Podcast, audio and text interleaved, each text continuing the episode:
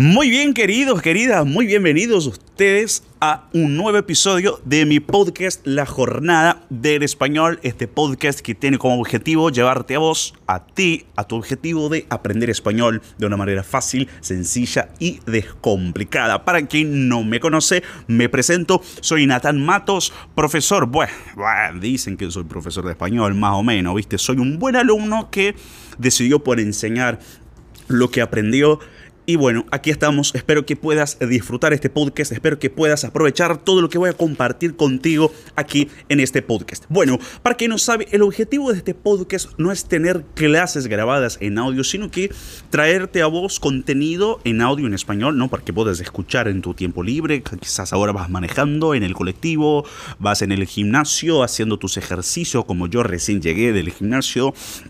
Eh, haciendo mis ejercicios y para que puedas escuchar español en tu tiempo libre. Perfecto. Bueno, entonces vamos a lo que vamos hoy. Vamos directamente al grano. Cinco puntos, perdón, cinco, no, cuatro.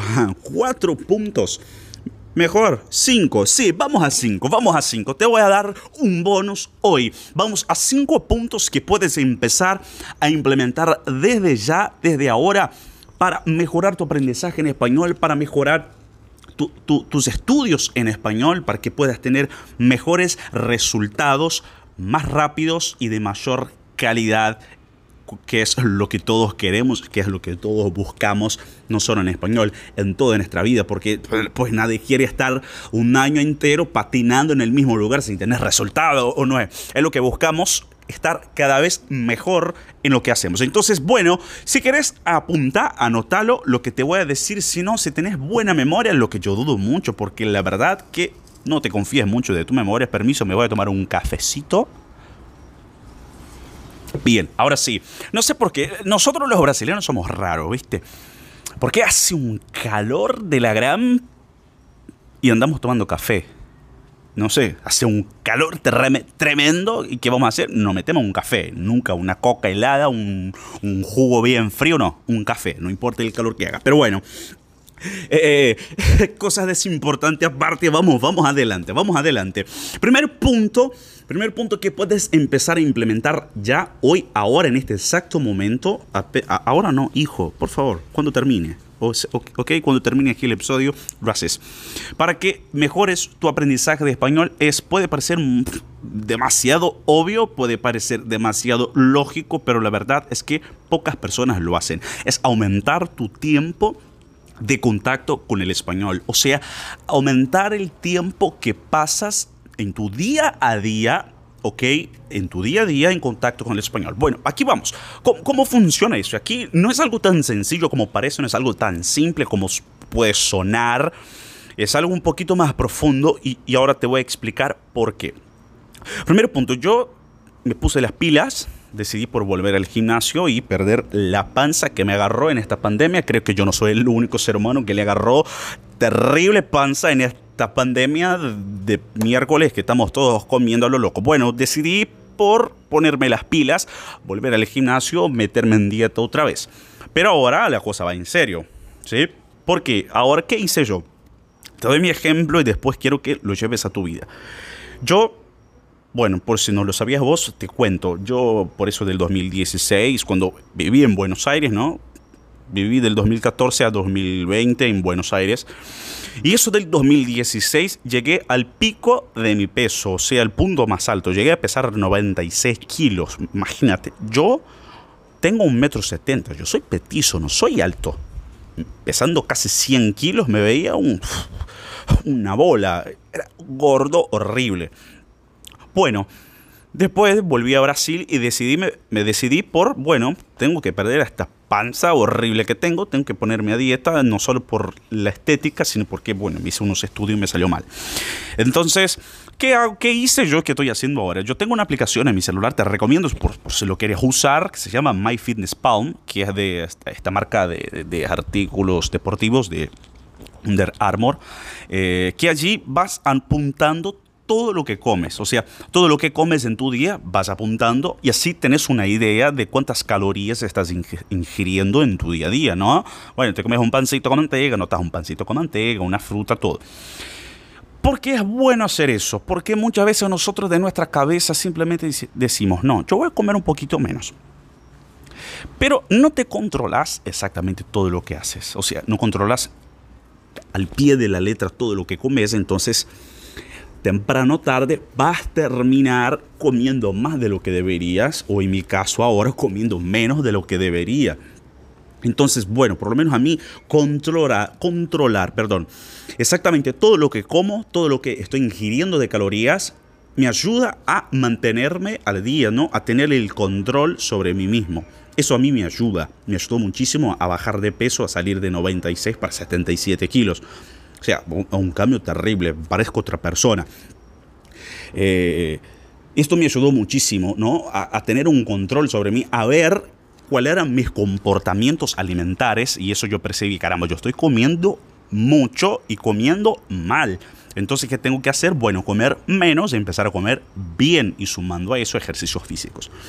Bueno, Nathan, a mí que me importa esto, me importa un pepino. Ok, cálmate, ahí vamos. ¿Qué es lo que yo te recomiendo y quiero que hagas, mi amorcito? Es que tengas apuntado sea en tu celular, en las notas de tu celular, en mensajes de WhatsApp. Si no lo sabías, puedes enviarte mensajes en WhatsApp para vos mismo. O sea, no envías mensajes a otra persona, no. Agregas tu contacto en WhatsApp y te envías mensajes a tu propio número. Y ahí puedes tener ¿no? una lista de anotaciones. Eh, lo hago yo. En Telegram también te, funciona por si lo usas. Si no usas Telegram, te recomiendo que lo uses y te metas a mi canal de estudios en Telegram porque tengo un grupo de estudios en Telegram. Te recomiendo que, te metas ahí. Volviendo a, lo que interesa. Y que lo, interesante es que vayas apuntando, ¿no? anotando la cantidad de tiempo que pasas a cada día con el español. Bueno, digamos, bueno, aquí llevamos 7 minutos y un poquito más. No sé cuánto tiempo va a tardar este episodio pero digamos que tarde 40 minutos. No, no creo que lleguemos a tanto. No me va a dar la saliva para tanto. Pero digamos que, este episodio llegue a 40 minutos. permiso. Ay, me atraganté con el café. Por Dios. Ay, qué boludo. Perdón. Ay. Eh, digamos que llegue a 40 minutos este episodio, ¿ok?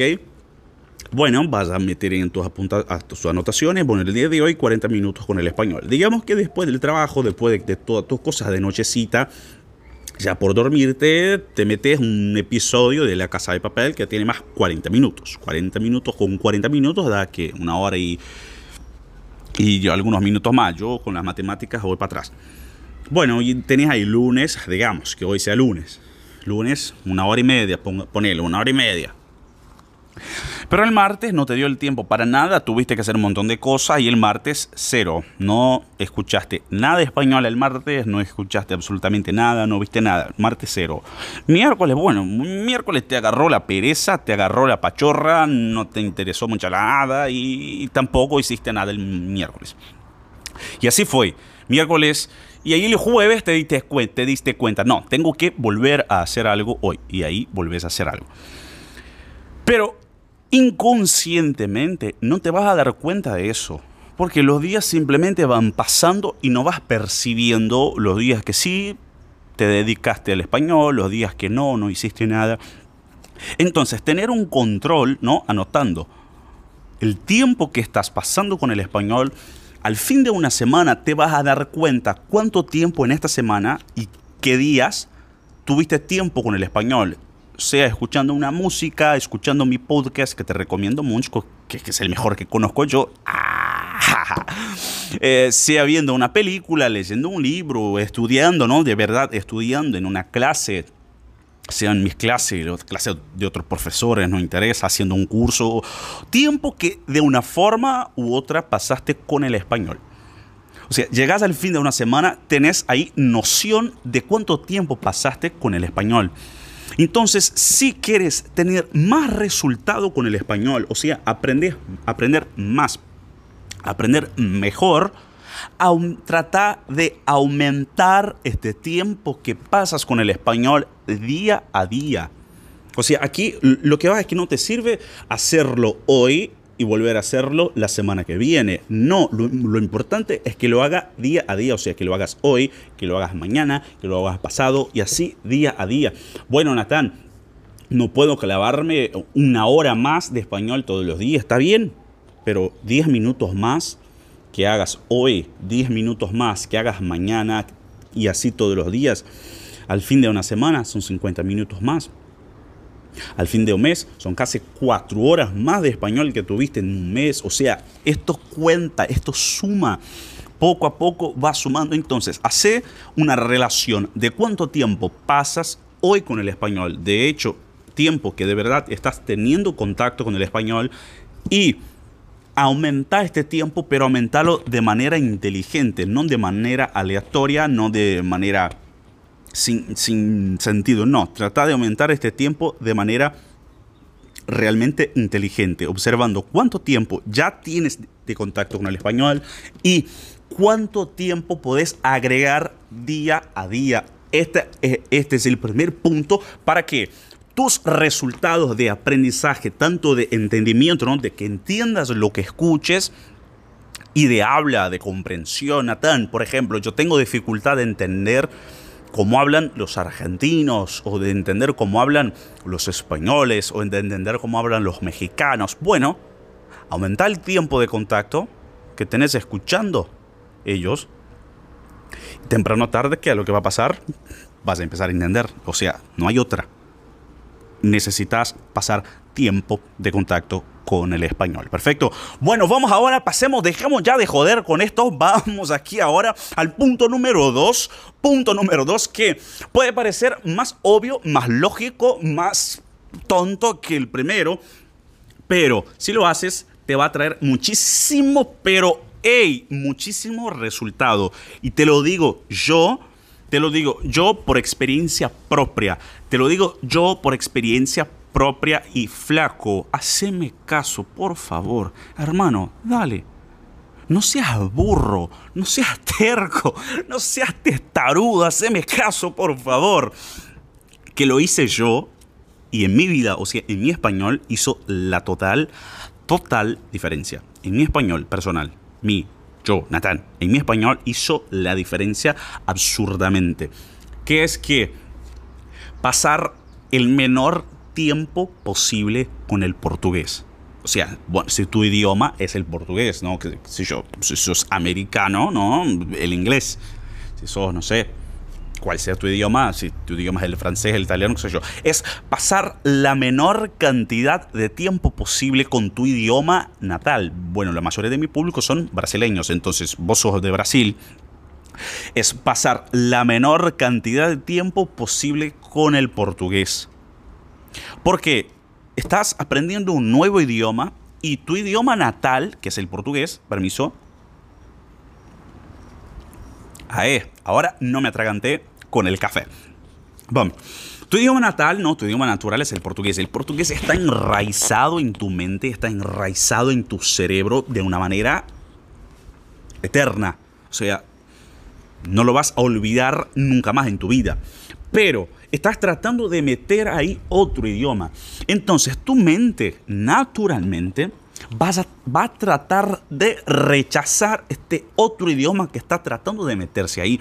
Es como cualquier otro hábito que quieras meter en tu vida. O sea, tu mente, tu cerebro va, a tratar de rechazarlo porque es algo incomún, es algo que, que, no es normal, que tu cerebro no está acostumbrado a hacer.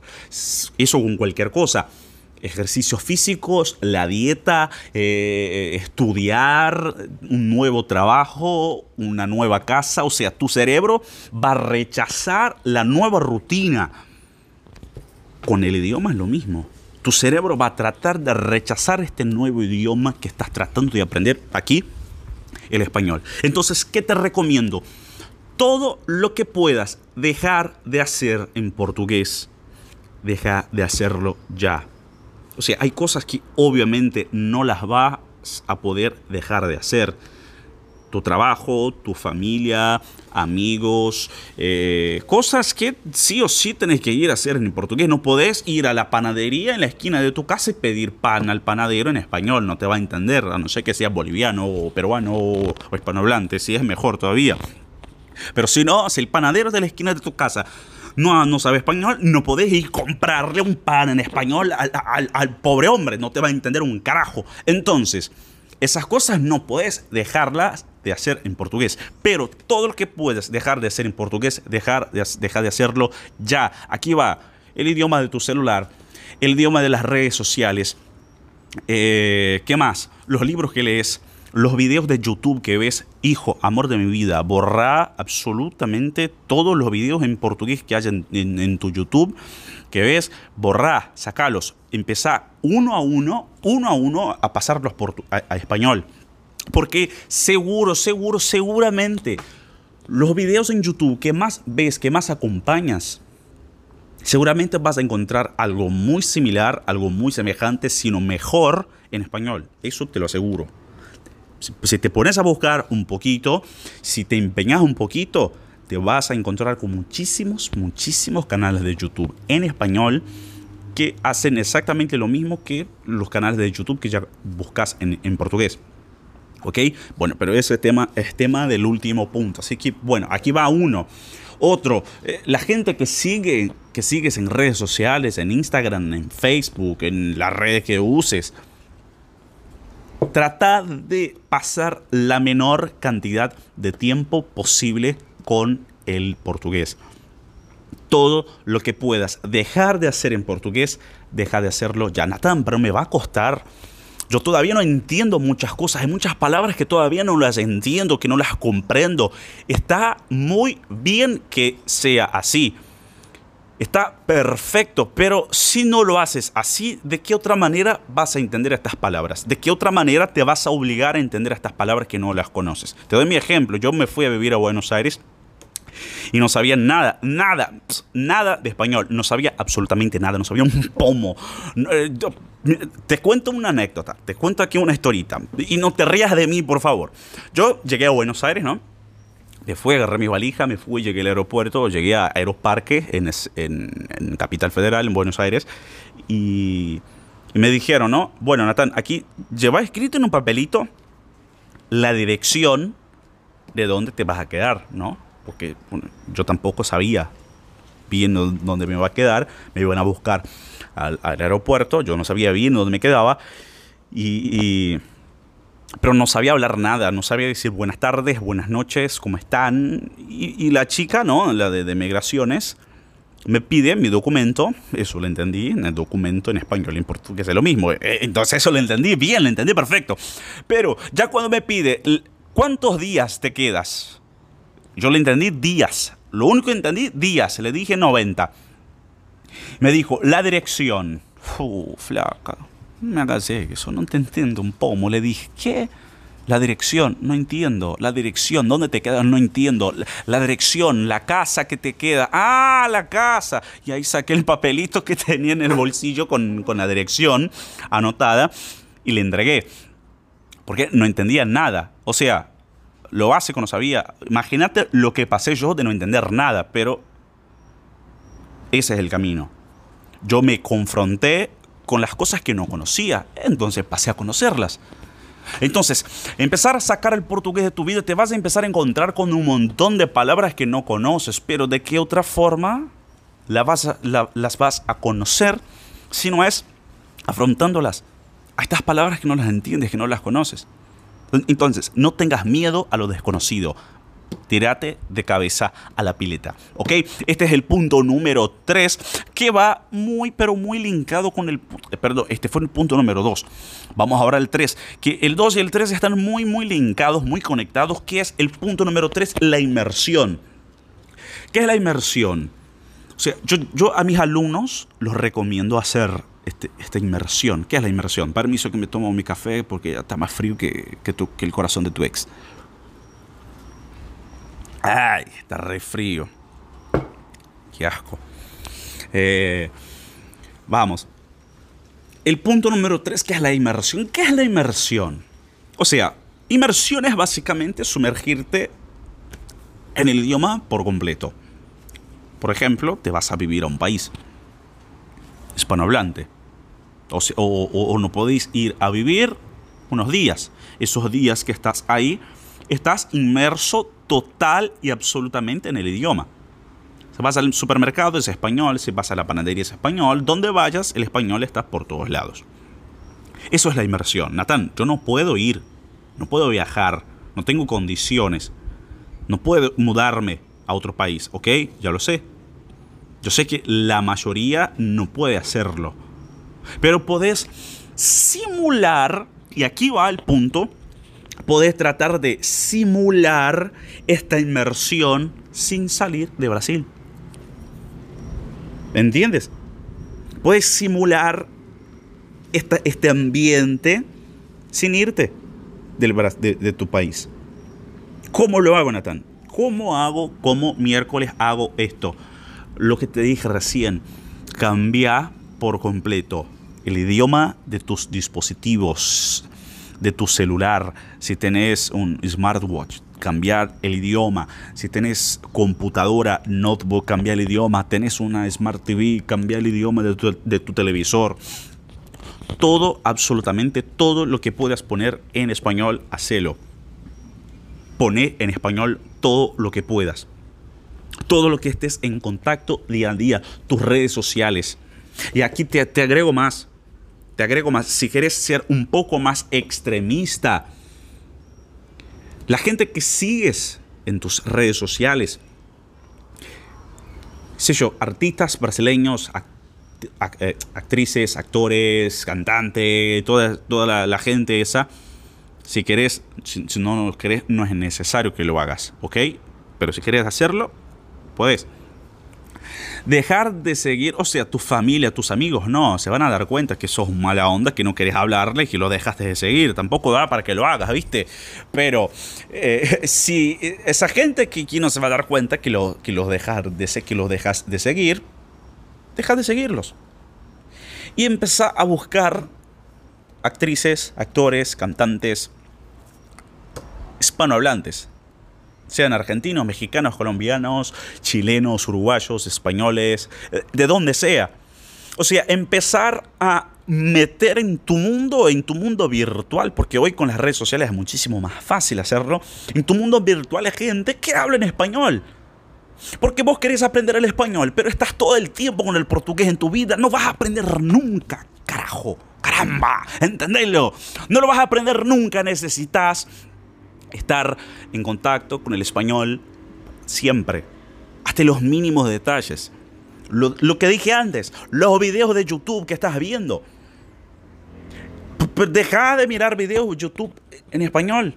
Eh, perdón, en portugués. Empezar a mirar videos en YouTube en español. ¿Entendés? Empezar a mirar videos en YouTube en español.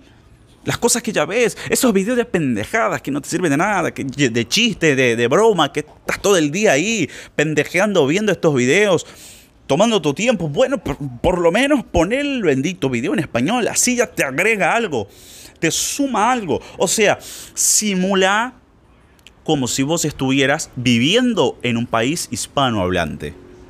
Como dije antes, obviamente hay cosas que no vas a poder dejar de hacer en portugués. Pero todo lo que puedas empezar a hacer en español, empezar hoy, empezar ya. Empezar a meterte de lleno a partir de ahora. Bueno, vamos, dejemos de joder. Punto número 4. Ponte en 4. No, no, no, no, no. Punto número 4 es meterte de lleno, sumergirte en la cultura de algún país.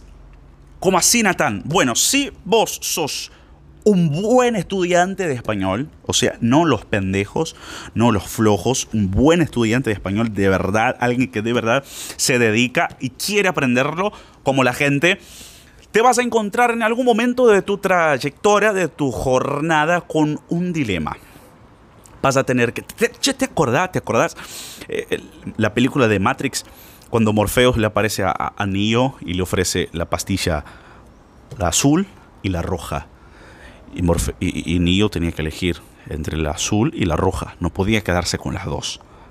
No, no había forma. Tenía o la azul o la roja.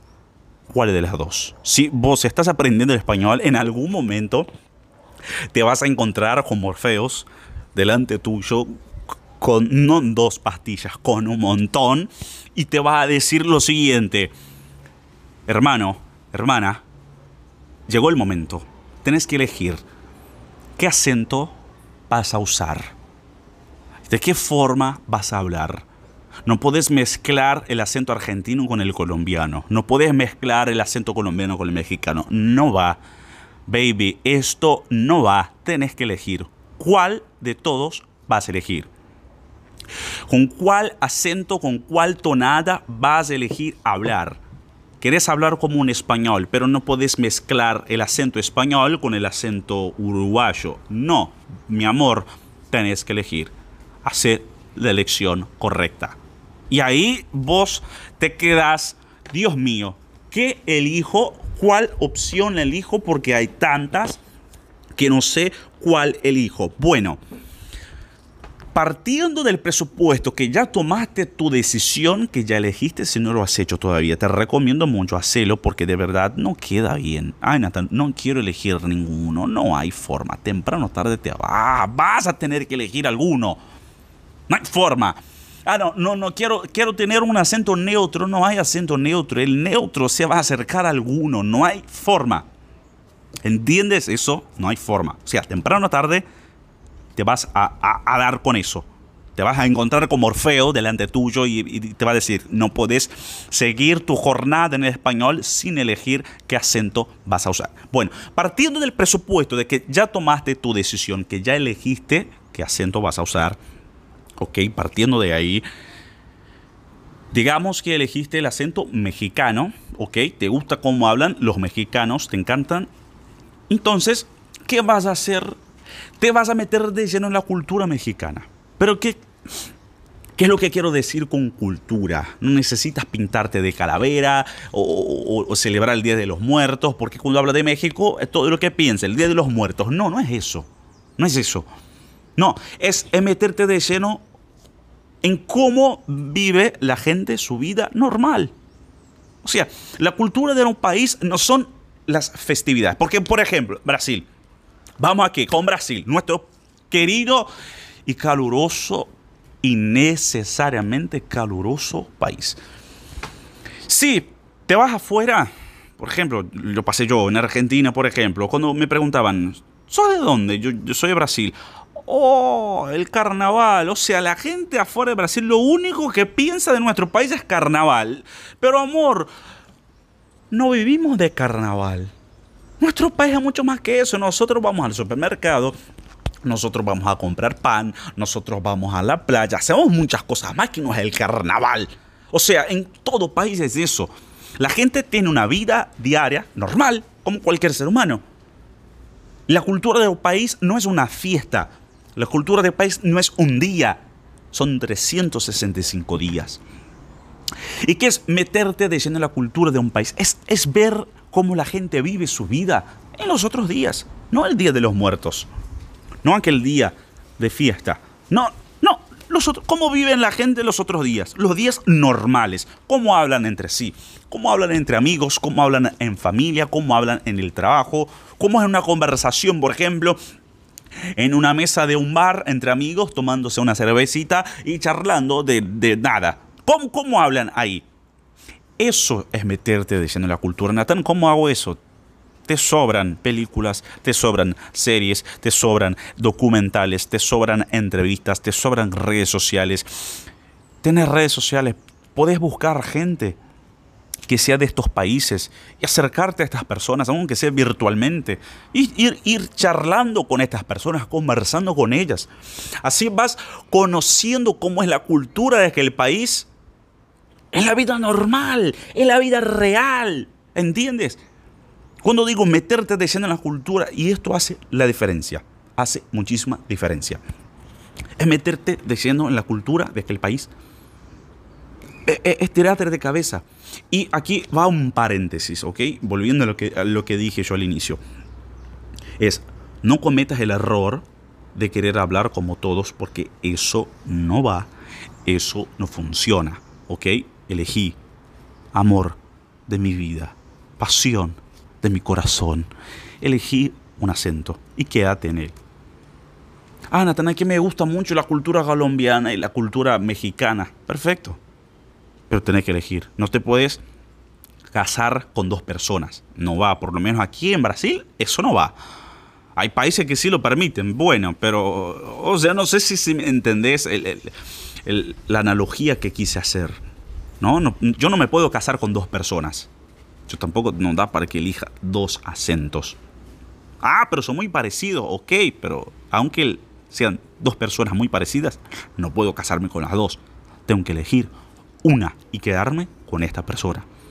El acento va más o menos por ahí. Si la analogía no te gustó, problema es tuyo, ¿eh? Pero creo que me entendiste, sí, creo que entendiste. O sea, elegí un acento y quédate con él. No, te, no, no, quieras mezclar todo, porque no va. Elegí un acento, quédate con este acento. Metete en la cultura de este país, cómo vive la gente su día, cómo, cómo, cómo, o sea, cómo es la vida normal en aquel país. Y esto vas a hacer cómo.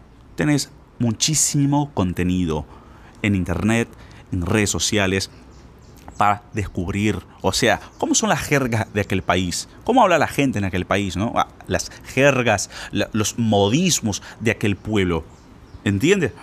La gente de la capital habla como la gente del interior. No, generalmente no. La gente del interior habla distinto a la de la capital. Bueno, ¿cómo habla entonces la gente del interior? Y así, o sea, trata de meterte de lleno en la cultura porque esto va a enriquecer tu pronunciación. Natán, estás una pendejada, Natán, estás hablando cualquier cosa. No. Te digo la verdad que no. Eso agrega un poquito más a, tu, a, tu, a tu español. Agrega, te lo aseguro, que agrega muchísimo. De verdad, haceme caso. Vamos aquí ahora al último punto para concluir este episodio para que puedas seguir tu vida, porque yo también tengo que seguir mi vida, buscarme otro café, porque este está más frío que el corazón de tu exnovia, de tu exnovio, que te dejó por otra persona. Vamos. último punto, último punto es, es, preparados, preparados, preparados sus corazoncitos, es, estudies en español, no estudies el español. A ver, Natán, ¿cómo es esto?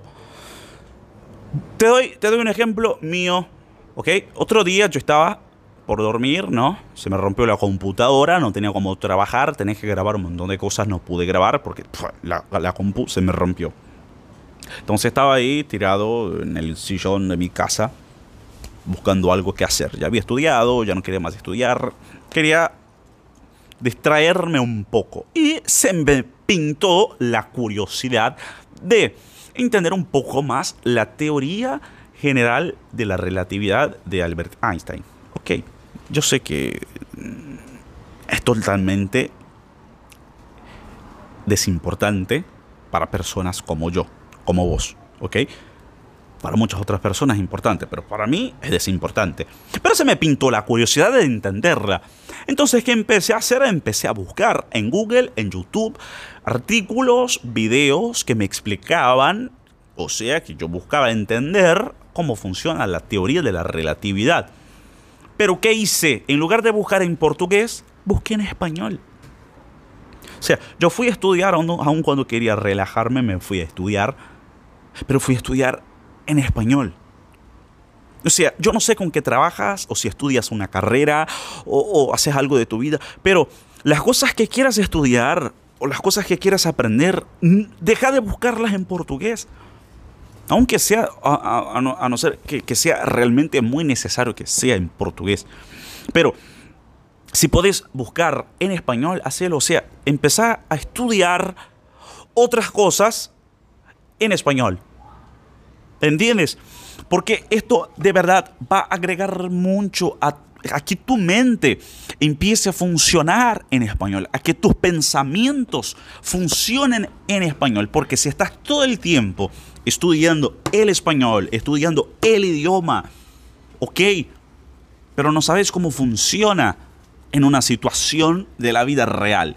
Pero si dejas de estudiar tanto el idioma y te vas a estudiar en español, estudiar cualquier otra cosa. Digamos que sos un atleta o te gustan los ejercicios o tenés que hacer una dieta y estás buscando, ¿no? Una dieta para hacer o, o cómo mejorar tu alimentación. No lo busques en portugués, búscalo en español. Sea en YouTube, sea en Google, donde sea. ¿Te gusta la lectura? ¿Te gusta leer? Bueno, trata de comprarte libros en español. En Amazon hay una banda, hay un montón de libros en español en Amazon. O sea, trata de empezar a estudiar en español y no tanto estudiar el español. ¿Ok? Todo lo que puedas. Bueno, digamos, qué sé yo, vos tenés un negocio y, necesitas mejorar las ventas de tu negocio, porque las ventas van de mal en peor. Entonces, bueno, ¿cómo mejorar mis ventas? Pon en Google o en YouTube, pero no lo pongas en portugués, ponerlo en español. Así tu mente va a empezar a funcionar en español, porque estás estudiando en español y no el español todo el tiempo. ¿Ok? Es más o menos la diferencia entre el piloto de un, auto y el mecánico. El, el piloto que hace usa el auto. Estudia cómo usarlo mejor y practica muchísimo para usar mejor el auto. Y el mecánico estudia el auto en sí. Es la diferencia. No necesariamente un mecánico es un buen piloto. No necesariamente el tipo que estudia el auto sabe manejarlo bien, pero aquel tipo que pasa tiempo adentro del auto practicando, él sí, temprano o tarde, va a llegar a ser un buen piloto. Aquel que pasa demasiado tiempo estudiando el español, temprano o tarde, va a dejar de ser, o sea, aquel que, perdón, aquel que pasa mucho tiempo estudiando el español no necesariamente va a ser una persona que hable bien o que tenga una buena, eh, eh, que, que, pueda desenvolverse bien en el idioma. No necesariamente, porque yo conozco un montón de gente que tiene diploma. No lo cuentes a nadie, es secreto. ¿Eh? Conozco un montón de gente que tiene diploma de letras en español, pero habla para el culo. Perdón. ¿Por qué? Estudió el idioma pero no practicó tanto cuanto estudió. Si esta persona hubiese practicado, vivido el español tanto cuanto lo estudió, perfecto. Pero no. Natán, entonces, ¿no debo estudiar el español? Sí, debes. Pero en mi opinión, debes estudiarlo lo necesario, apenas lo necesario y pasar más tiempo practicándolo, usando el idioma en tu vida real, en tu día a día, porque esto es lo que importa en un idioma.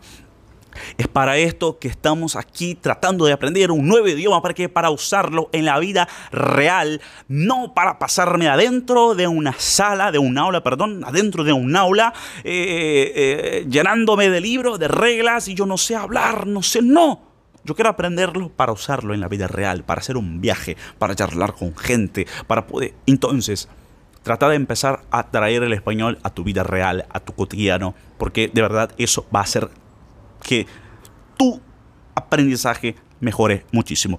Queridos, queridas, amores y amoras, creo que, creo que, me imagino que esto ya te pudo ayudar un montón. Estos cuatro, no, cinco puntos que si los empieza a practicar hoy van a hacer muchísima diferencia. Mis amigos, mis amigas, si todavía no me siguen en Instagram, bueno, buscame en Instagram natan.español con NH, ¿ok? NH, español en portugués, natan.español.